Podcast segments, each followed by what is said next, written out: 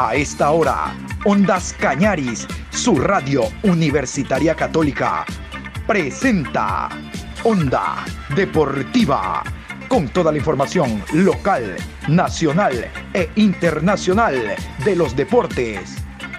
Comenzamos.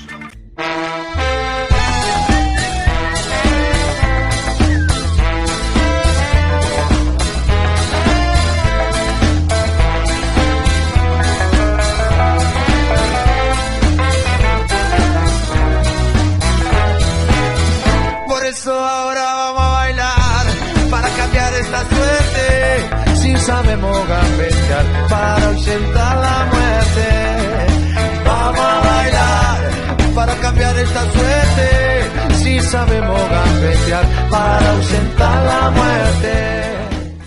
Hola, ¿qué tal? Buenas tardes, ¿cómo les va? Qué gusto saludarlos. La programación Onda Deportiva se inicia en este momento, hoy martes 19, programa 1001. Arrancamos de nuevo, 1001 programa de Onda Deportiva. Vamos a iniciar con lo expuesto en la mañana, tema Barcelona, tema fútbol de segunda categoría.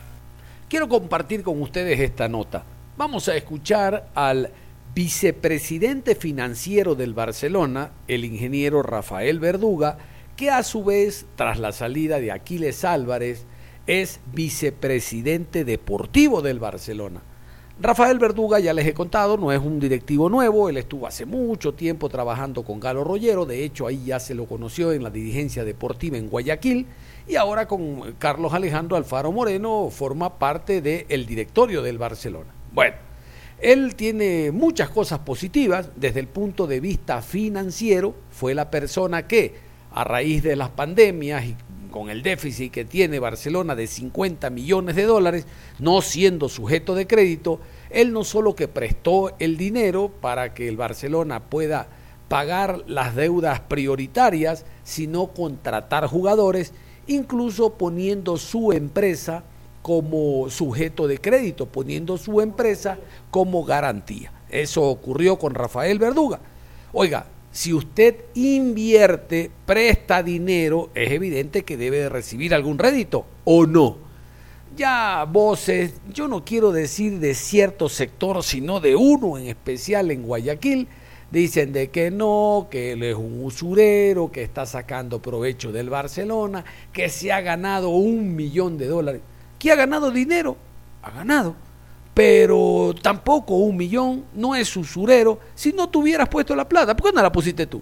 No, no, es un hombre que es marca Barcelona, que ha ayudado al conjunto amarillo a ahora sí ir a los bancos, golpear la puerta y decirle Barcelona, pero por supuesto, tus activos son tus jugadores, estás en la final de la Liga Pro Betcris, tienes 3 millones de dólares que te da con Mebol, más los ingresos de taquilla, Barcelona ahora es la chica guapa del barrio que todos le meten carpeta. Antes no, era la sin hueso, la desmuelada, la tipa que no caminaba, que nadie, que la gente miraba a otro lado, que nadie le quería acercar una propuesta. Ahora Barcelona es diferente, pero ese se debe a la inversión que hicieron en su momento o que hizo particularmente Rafael Verduga. Bueno, él es nuestro invitado, voy a compartir esta nota que realizamos en un programa y también sobre el tema de un jugador especial en el Barcelona, ya lo van a escuchar ustedes, Lucas Sosa. Lucas Sosa ya es jugador del Barcelona. Eh, eh, tenía que cumplir una serie de partidos, una serie de minutos como titular para que Barcelona lo compre. Esa era la cláusula con Guayaquil City. El jugador la cumplió y ahora ya Lucas Sosa, naturalizado ecuatoriano, hay que destacarlo, no ocupa plaza de extranjero, es jugador canario. Hablaremos también del tema final única de Copa Libertadores de América. que gana Barcelona con la final? Usted sabe.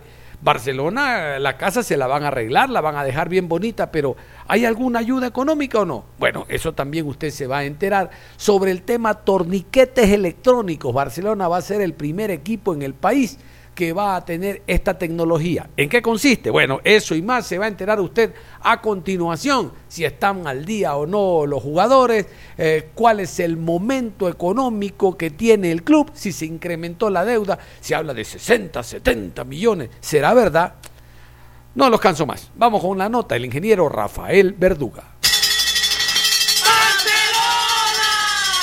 Los malos resultados del Barcelona es porque tal vez no estén al día los jugadores. ¿Cómo están en esa parte del equipo? Eh, ¿Han cumplido, don Rafael?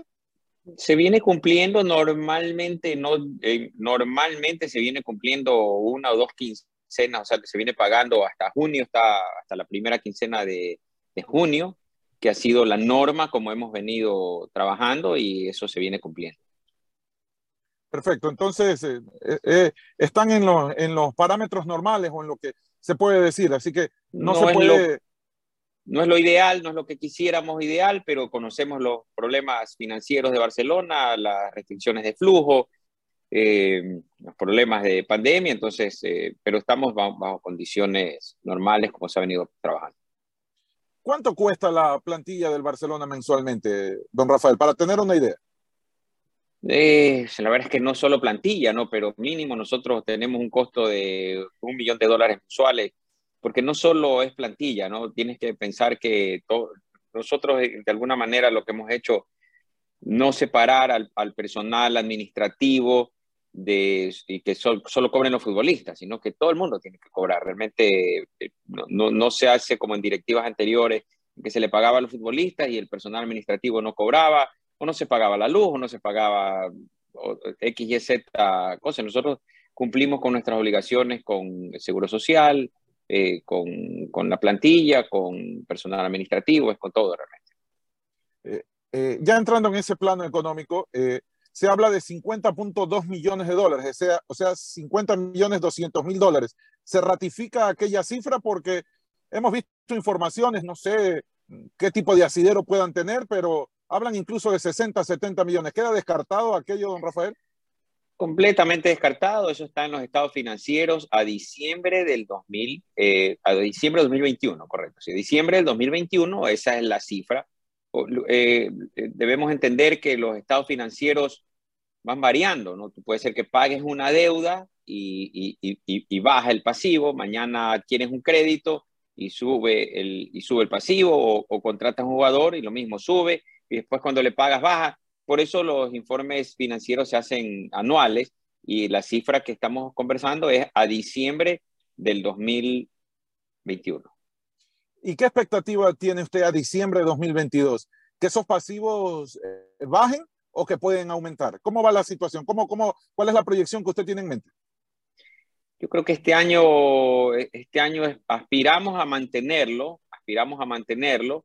Eh, va a depender de va a depender de resultados, va a depender un poco de taquilla, que se cumplan los presupuestos. O sea, eh, nosotros hacemos presupuestos tanto de ventas de jugadores, tanto de ingresos de taquilla, ingresos de socios.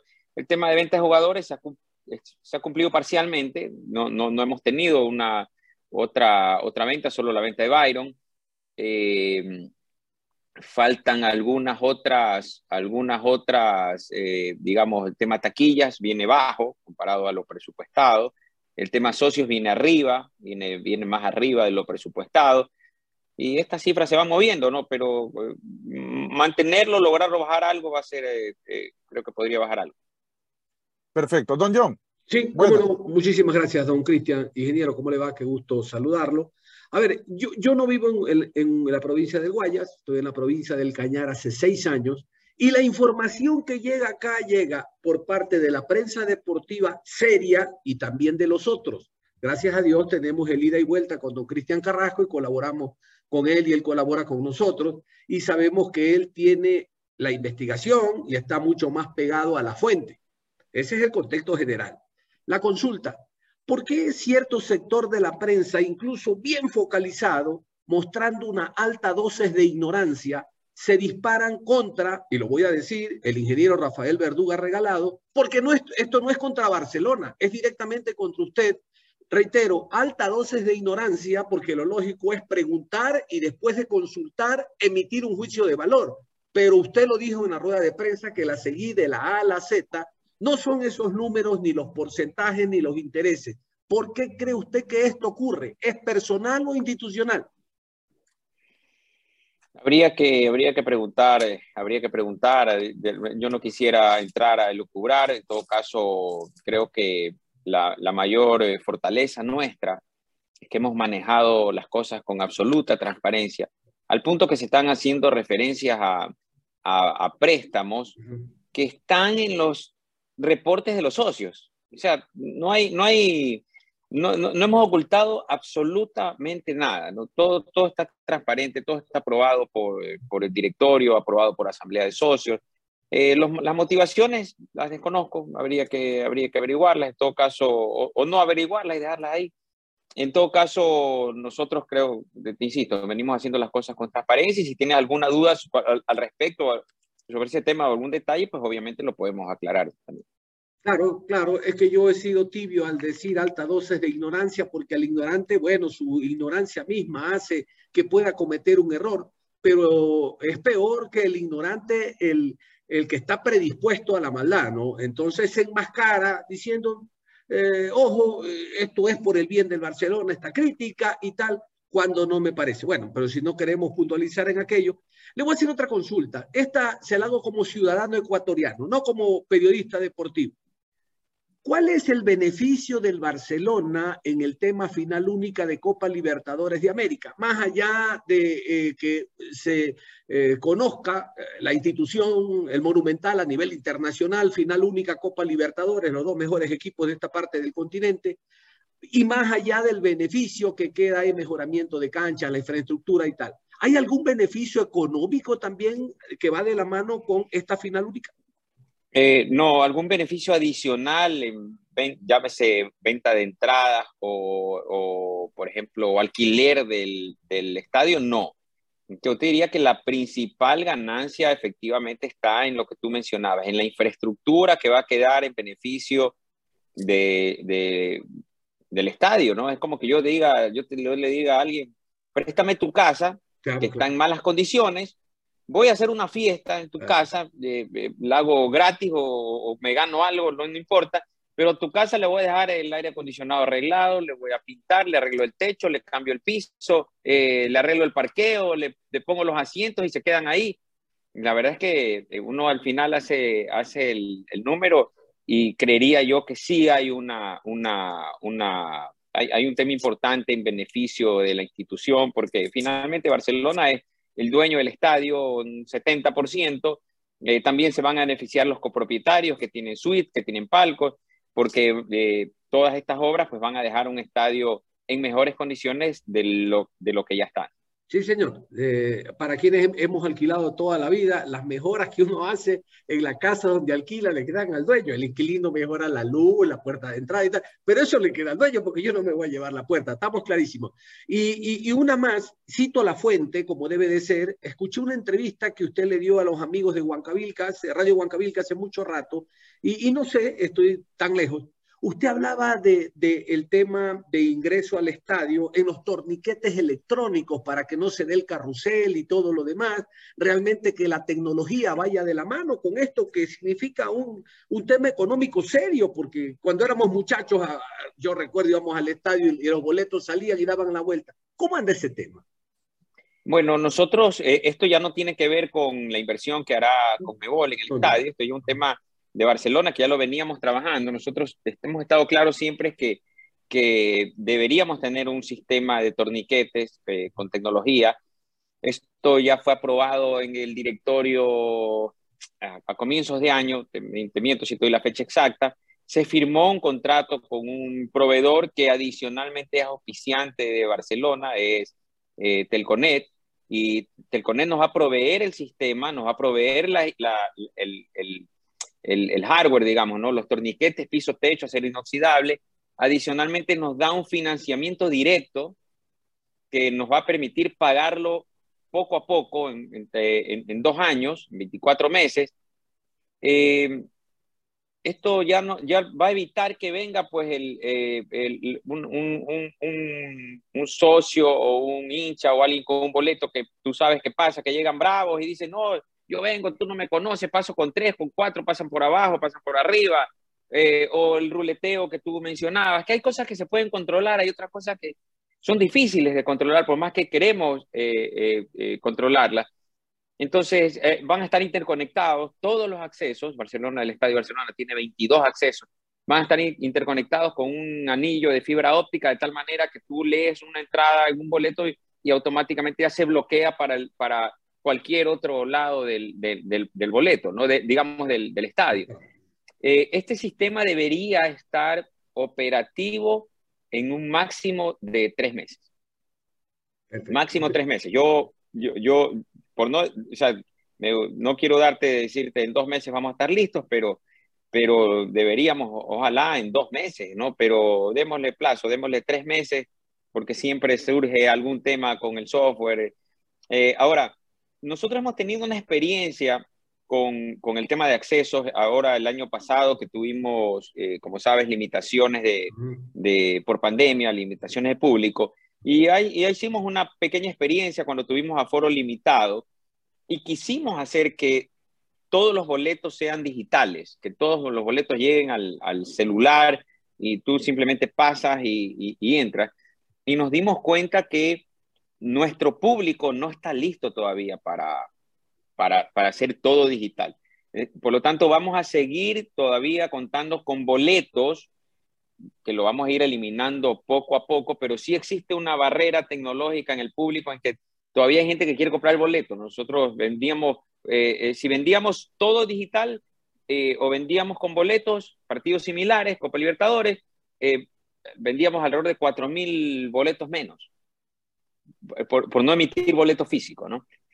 claro que también complicó el tema la pandemia porque había que subir a la plataforma, presentar el carnet de vacunación, Todas esas cosas eh, eh, suponen dificultades o barreras para, para hacerlo de esa manera, pero al final creo que debemos educar a nuestro público para que utilice la tecnología por completo. No todos tienen un celular, no todos tienen un celular inteligente, no todos tienen un celular con datos o, se te va el internet, entonces eh, por ahí por ahí viene un poco el tema, pero, pero vamos caminando hacia eso.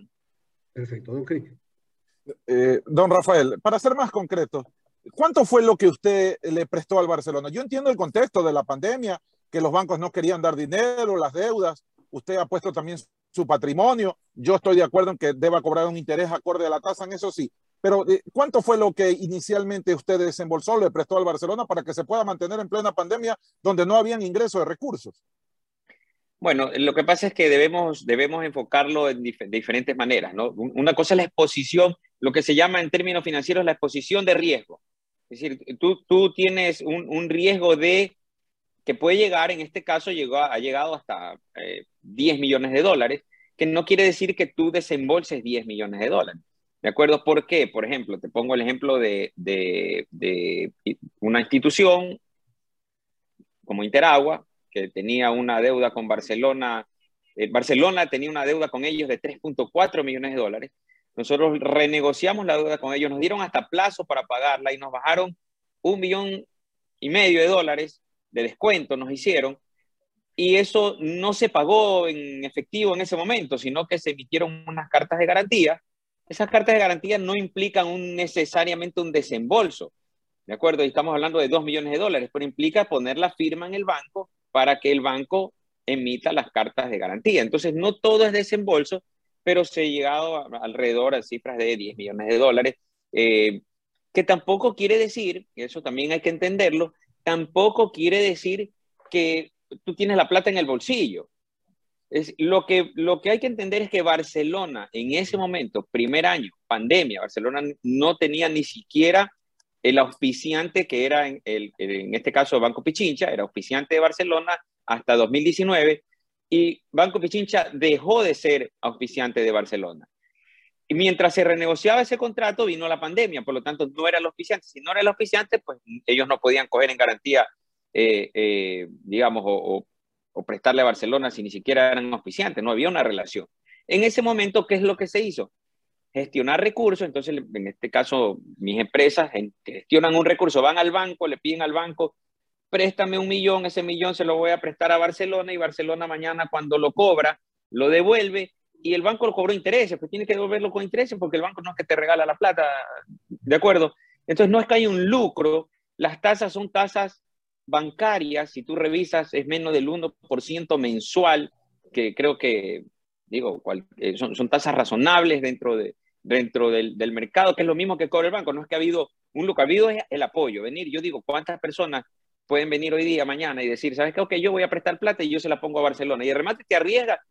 ¿Qué pasa si Barcelona mañana, digamos, no te la paga, como puede suceder? Digamos, obviamente hemos tomado los recaudos y, estamos y formamos parte de la directiva, pero siempre habrá un, factor de riesgo y sin embargo hemos ayudado a Barcelona. Hoy día eso tal vez eh, se lo trata de manejar de alguna manera eh, eh, como una información incorrecta, pero digamos, esa ha sido un poco la figura. Cuando ya el Banco Pichincha firma el contrato con Barcelona, nosotros nos sentamos con ellos a negociar el préstamo, vamos a, tuvimos que convocar una asamblea de socios para que autorice que la asamblea de socios, eh, que Barcelona se endeude por ese monto, considerando pandemia, considerando las deudas altas, porque si tú te dedicas simplemente a pagar, entonces es mejor no participamos en el campeonato durante dos años, todos los ingresos van a, a, pagar deuda, pero eso eh, es irreal, eso, esa no es, la, no es la realidad, no puedes, tienes que ir eh, manejando las dos cosas, ¿no? El pasivo, la deuda, y tienes que ir manejando el, el equipo de fútbol también. Entonces, mm, seguramente si no hubiéramos logrado hacer esa gestión, no hubiéramos tenido el campeonato nacional, no hubiéramos obtenido la semifinal de Copa Libertadores. Y bueno, como te decía, cuando ya llegamos al, al, punto en que con el banco nos aprueba una operación, directa a Barcelona. Hoy día, hoy día Barcelona le debe a Banco Pichincha una operación directa, pero el banco también exige garantías de, en este caso, personales mías, eh, porque ellos también quieren estar eh, seguros de que, de que van a cobrar. Sí, lo, lo, entiendo perfectamente, pero en ningún caso esos intereses llegan al millón de dólares, como se ha dicho en estas últimas horas. No, no, no, no. No, están los informes financieros. Ese es entonces el mayor respaldo que pueden tener y la prueba, porque eh, eh, han habido algunos socios que dicen por primera vez, eh, faltando una semana, dos semanas, hemos recibido los informes y vamos con muchas más luces a la asamblea y tenemos muchas más herramientas para consultar, preguntar y analizar. Hay una comisión de transparencia que la, que la conforman socios de Barcelona, no, no miembros de directores, sino socios elegidos por asamblea que han presentado los informes, ellos también están ahí, o sea, y cuando nos han pedido información se la hemos dado a, todos. ¿no? Perfecto. Esta es la última de mi parte. Eh, en el tema de Lucas Sosa, eh, Barcelona tiene una opción de compra y yo sé que usted está muy inmiscuido en la parte eh, económica también y deportiva. Yo creo que ya podría haber cumplido el, el, porcentaje de juegos para que se haga uso de esa opción de compra. ¿Lo va a hacer Barcelona? Em, efectivamente, yo no, así a grosso modo te digo, sí, está, eso está casi el, el, porcentaje de partidos que debía jugar, está creo que sobrepasado, debemos, vamos, a, vamos digamos, hay que ejercer la, esa opción de compra. Perfecto. Y, y, esta sí es la última, perdón que abuse de su tiempo. Eh, el, el, presidente mencionó que tal vez el partido entre el 9 de octubre ya vuelvan al Estadio Monumental. Si ya se terminaron los trabajos en la cancha, ¿podría ser eso posible? Eh, es posible, es posible. El tema del riego el día, el día lunes estaba, estaba ya, ya casi terminándose. Obviamente ahí hay un tema de que tiene que recuperarse el césped donde se fue levantado y vuelto a colocar nosotros estamos eh, haciendo las gestiones y, viendo cómo evoluciona. El canchero está también revisando eso para tratar de eh, lo más pronto posible poder jugar nuevamente en el Monumental. De mi parte, muchas gracias. No sé si don John tenga alguna otra inquietud, si no le agradecemos al ingeniero. Agradecerle nomás, muchísimas gracias. ¿A usted o qué? Muchas gracias. bueno, eh, gracias Cristian. Gracias John, a los tiempos que nos vemos. Un abrazo. Igualmente. Entonces, eh, eh, estos temas son muy importantes. Yo los voy a llevar a otro en la parte final, el cual es el tema segunda categoría. Vamos a iniciar por el Cañar, vamos a continuación con este boletín de prensa que nos llega de la Asociación de Fútbol del Cañar respecto a cómo va el torneo, los partidos que se han realizado y todo tipo de novedades en torno a este apasionante fútbol. Asociación de Fútbol del Cañar informa a continuación. La Asociación de Fútbol Profesional del Cañar informa que se ha dado la séptima fecha del Ascenso Ecuador etapa provincial con los siguientes resultados. Sub-17 provincial formativas, Azogue 0, Canteros 4, Municipal Cañar 0, Triunfo City 1, Arsenal de Cañar 5, Independiente Azogues 3. Descansó esta fecha Equipo de Cristo Ascenso Ecuador 2022, Azogues 2, Cantero 0, Municipal Cañar 7, Triunfo City 0, Ciudadelas del Norte 1, Independiente Azogues 0, Grupo Alcíbar 6, Equipo de Cristo 0. En la tabla de posiciones, Sub-17 Cañar 2002, primera posición Triunfo City, con 6 partidos jugados, 13 puntos más 1. Segundo Independiente Azogues, con 6 partidos, 11 puntos más 6. Tercero Canteros, 5 partidos, 10 puntos, 7 goles a favor. Cuarto, Arsenal de Cañar con 5 partidos, 10 puntos más 4. Quinto, Municipal Cañar con 5 partidos jugados, 7 puntos más 2 de gol diferencia. Sexto, León Fútbol Club, 5 partidos, 4 puntos más 2. Séptimo, Azogues, 6 partidos jugados, 4 puntos menos 11. Octavo, Equipo de Cristo, 6 partidos jugados, 2 puntos menos 14. En la tabla de posiciones del ascenso Ecuador Cañar 2022, primera posición, Azogues, 7 partidos jugados, 19 puntos más 18. Segundo, Municipal Cañar, 6 partidos, 13 puntos más 14. Tercero, León Fútbol Club, 6 partidos, 12 puntos más 7. Cuarto, Canteros, 6 partidos, 12 puntos más 1. Quinto, Independiente Azogues, 6 partidos, 10 puntos más 3. Sexto, Ciudadelas del Norte, 6 partidos, 8 puntos más 8. Séptimo, Grupo Alcíbar, 6 partidos, 4 puntos menos 3. Octavo, Triunfo City, 6 partidos jugados, 3 puntos menos 8. Noveno, Equipo de Cristo, 7 partidos jugados, 0 puntos menos 40. Muchísimas gracias a los principales de la Asociación de Fútbol del Cañar por enviarnos este boletín y darnos a conocer todos los detalles en torno a la participación de los clubes de segunda categoría, cómo se está moviendo el fútbol en esta parte del país. Vamos a continuación con la AFA, la Asociación de Fútbol de la SUAY, que también nos envía este boletín para conocer todos los detalles del fútbol de segunda categoría de El Azuay. Resultados octava fecha. Fútbol de la AFA 2022. Estudiantes 0. Técnic Club 4. Liga Deportiva de Cuenca 1. Atenas Fútbol Club 0. Avicet 9. Santa Isabel 2. Cuenca Fútbol Club 2. San Pedro del Pongo 2.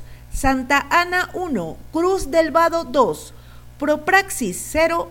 Paute 3. Muy bien, vamos a cerrar entonces la información deportiva conociendo cómo se han preparado y cómo se está desarrollando el torneo sub-17 y de segunda categoría tanto en la Asociación de Fútbol del Cañar como en la Asociación de Fútbol de la SUAY. De aquí, de segunda categoría, es donde se nutren los equipos de primera, por lo tanto el seguimiento siempre será importante. Cerramos la información deportiva a esta hora de la tarde, invitándolos como siempre a que continúen en sintonía de Ondas Cañares. Si sabemos para la muerte.